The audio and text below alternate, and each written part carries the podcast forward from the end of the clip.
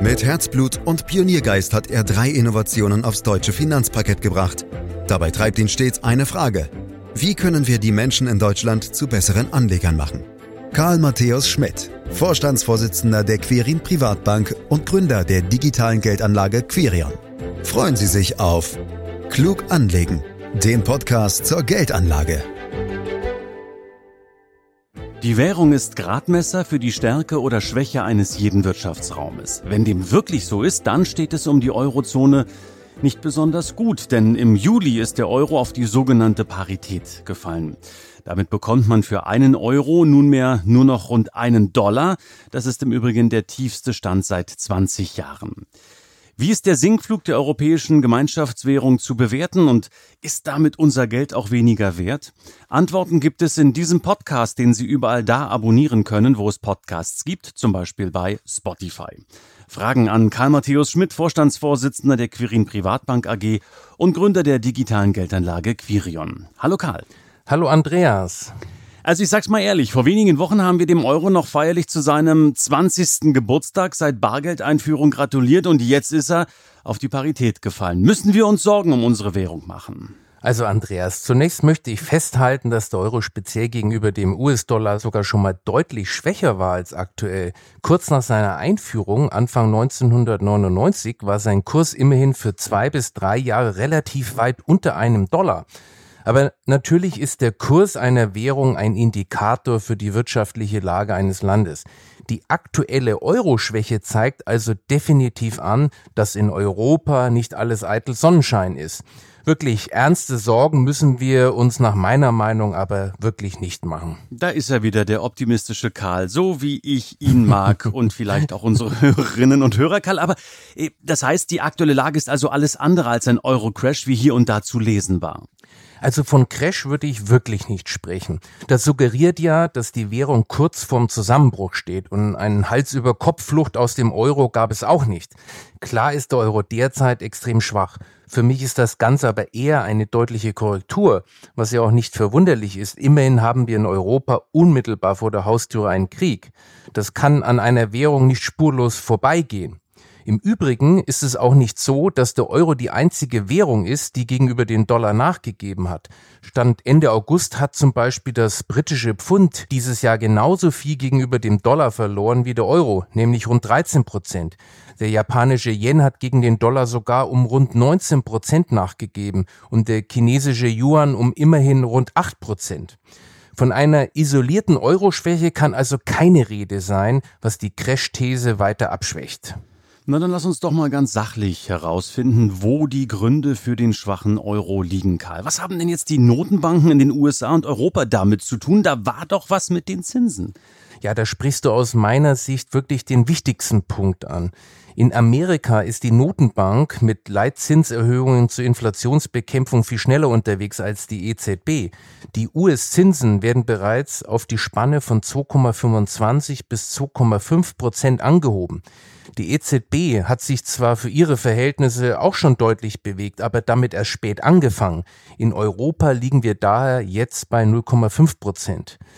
Mit den Geldmarktsätzen sind auch die Renditen von Anleihen kräftig auseinandergelaufen. Beispiel ist die zweijährige Staatsanleihe. Zu Jahresbeginn lag die Rendite hierzulande bei minus 0,6 Prozent, also sogar im negativen Bereich.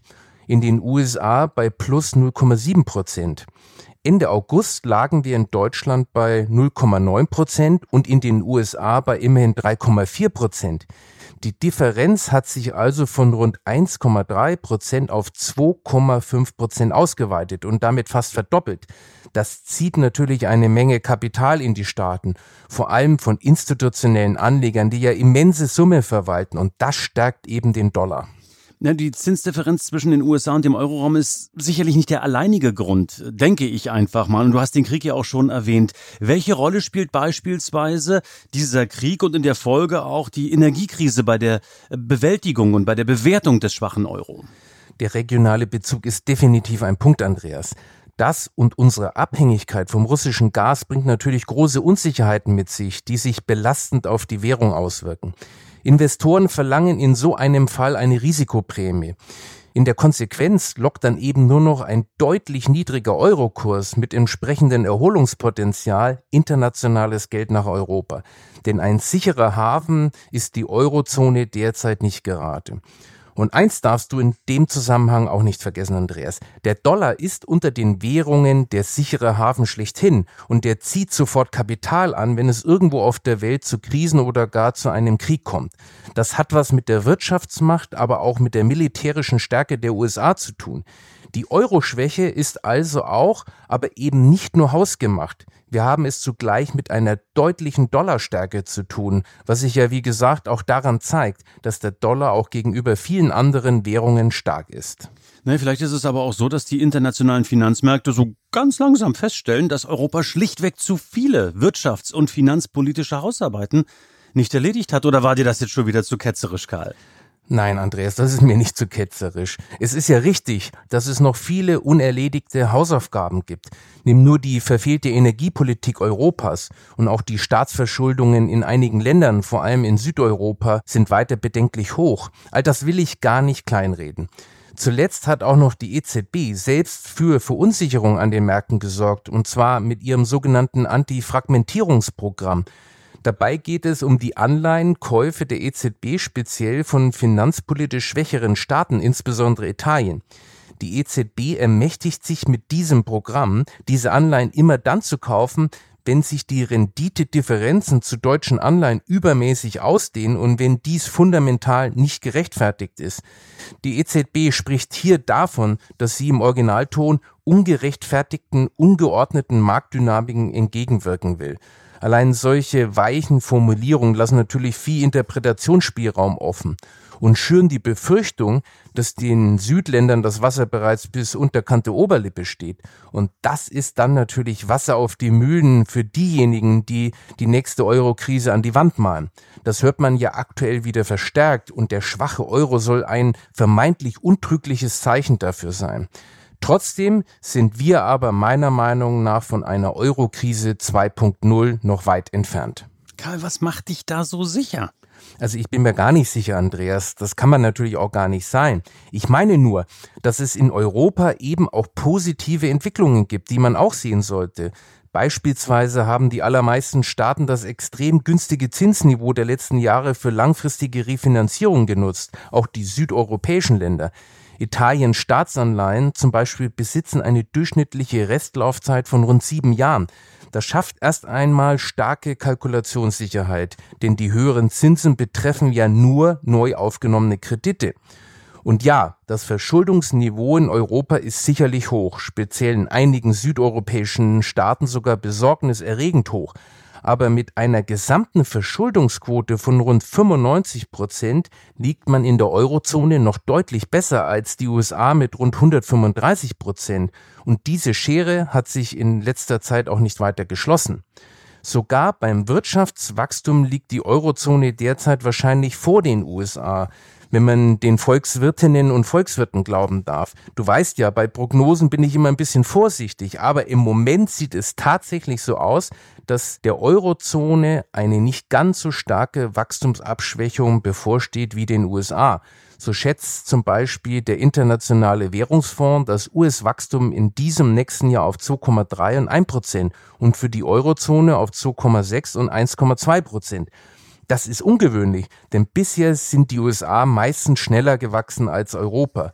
Dazu trägt übrigens tatsächlich auch ein vergleichsweise robustes Wachstum in den Südländern bei.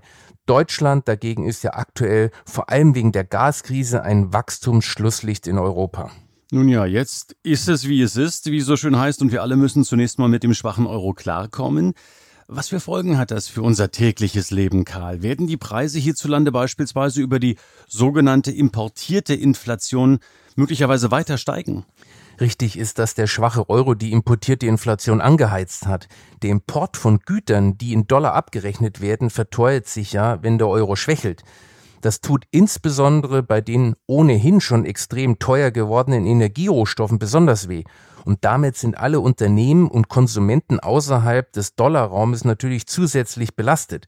Man sollte aber nicht vergessen, dass dieser Währungseffekt in den aktuellen Inflationsraten bereits weitgehend berücksichtigt ist. Und damit sind wir bei den Inflationsaussichten. Du fragst ja, ob die Preise aufgrund der importierten Inflation weiter steigen werden richtig weiter fahrt, würde die Inflation von dieser Seite her aber nur aufnehmen, wenn der Euro weiterhin deutlich unter die Parität fallen würde. Und davon gehe ich aktuell nicht aus. Ja, was bedeutet der schwache Euro jetzt für die deutschen Unternehmen, Karl? Zumindest für die Auto- und Maschinenbauer müsste es doch jetzt eigentlich besser laufen. Können sie doch ihre Produkte im Ausland günstiger verkaufen. Das ist ein wichtiger Punkt, Andreas, der in der aktuellen Diskussion leider oft vergessen wird. Denn die Wechselkursmedaille hat eben auch eine zweite Seite. Exporte aus der Eurozone, vor allem in den USA, vergünstigen sich und werden damit für die Amerikaner attraktiver. Sie müssen für entsprechende Produkte und Dienste weniger Dollar zahlen. Die Exporttätigkeit wird also angeregt und europäische Exporteure werden im Wettbewerb gestärkt und das bedeutet eben auch fürs heimische Wachstum eine Unterstützung. Das ist sicher mit ein Grund, warum so viele deutsche Industrieunternehmen noch relativ gut dastehen. Das zeigen die jüngsten Quartalszahlen und Geschäftsprognosen. Dieser Podcast heißt Klug anlegen, Karl. Daher lass uns bitte in ein fiktives Portfolio der Geldanlage schauen. Wer profitiert jetzt vom schwachen Euro und wer muss sich Sorgen machen? Natürlich profitieren alle, die im Dollar investiert sind, sei es nun in Aktien oder Anleihen. Neben der reinen Kursentwicklung spielen ja auch Währungsentwicklungen in den Anlageerfolg mit rein. Ein gegen den Euro steigender Dollar führt in den Depots zu Währungsgewinn. In unseren Aktienportfolios zum Beispiel profitiert man derzeit spürbar vom Dollarplus. Wir orientieren uns ja bei der regionalen Aktienanlage grundsätzlich an der globalen Kapitalverteilung, das heißt an der sogenannten Marktkapitalisierung, weil das zu einem optimalen Verhältnis zu erwartender Rendite und zu erwartetem Verlustrisiko führt. Auf dieser Weise ergibt sich bei Aktien zum Beispiel ein US-Anteil von rund 55 Prozent. Konkret heißt das, dass der Dollarkurs den Aktienportfolios in diesem Jahr bisher mit rund sieben Prozent zugute gekommen ist. Das nehmen wir natürlich für unsere Kundinnen und Kunden gerne mit. Doch, du hast ja auch nach den Sorgen gefragt. Sorgen müsste man sich nur dann machen, wenn man extrem stark oder sogar ganz von nur einem einzigen Währungsraum abhängig wäre und damit ein extremes Klumpenrisiko im Depot hätte. Wenn es dort dann zu Turbulenzen kommt, ob jetzt ausgehend von Währung oder sonst woher, dann rauschen die Kurse des Depots eben stark nach unten. Wie kann man sich denn jetzt eine Währung bei der Geldanlage zum Freund machen, um gut zu diversifizieren? Oder anders gefragt, sollte man überhaupt über dieses Thema nachdenken, wenn man Aktien und ETFs auswählt, Karl? Andreas zum Freund machen geht ein wenig in die falsche Richtung. Denn das klingt so, als wenn man Währungsbewegungen systematisch zum eigenen Vorteil ausnutzen sollte. Dies wäre zwar schön, aber es funktioniert leider schon bei normalen Börsenkursen nicht und erst recht nicht bei Wechselkursen. Trotzdem können sich Währungsbewegungen natürlich kurzfristig erheblich auf die Wertentwicklung eines Aktienportfolios auswirken. Dieses Jahr ist ein gutes Beispiel dafür, erfreulicherweise ein positives. Die Analyse langfristiger Datenreihen von Aktiendepots zeigt aber, dass sich der Währungseinfluss auf die gesamte Wertentwicklung mit der Zeit verflüchtigt. Das liegt daran, dass die Wechselkursbewegungen langfristig deutlich von den eigentlichen Aktienkursbewegungen dominiert werden. Deshalb ist auch eine Absicherung der Wechselkursrisiken im Aktienbereich eines Depots nicht nötig. Bei den Aktien sind Währungen also kurzfristig mal Freund, mal Feind, längerfristig aber sowas wie ein stiller Begleiter. Ach, das ist aber ein schönes Bild auf die Frage. Finde ich gut. Stiller Begleiter. Wie sieht's jetzt aber bei Anleihen aus, Karl? Bei Anleihen verhält es sich anders. Da Wechselkursbewegungen auf den schwankungsärmeren Anleiheanteil auch längerfristig einen starken Einfluss haben, im Gegensatz zu Aktien, sollte man hier absichern. Dieses aber nicht umsonst zu haben, sondern die Absicherungskosten hängen von den Zinsunterschieden ab, in erster Linie denjenigen zwischen Dollar- und Euroraum. Je größer der Unterschied zugunsten des Dollarraums, desto teurer die Absicherung. Wegen der gestiegenen Zinsdifferenzen sind die Kosten aktuell also relativ hoch.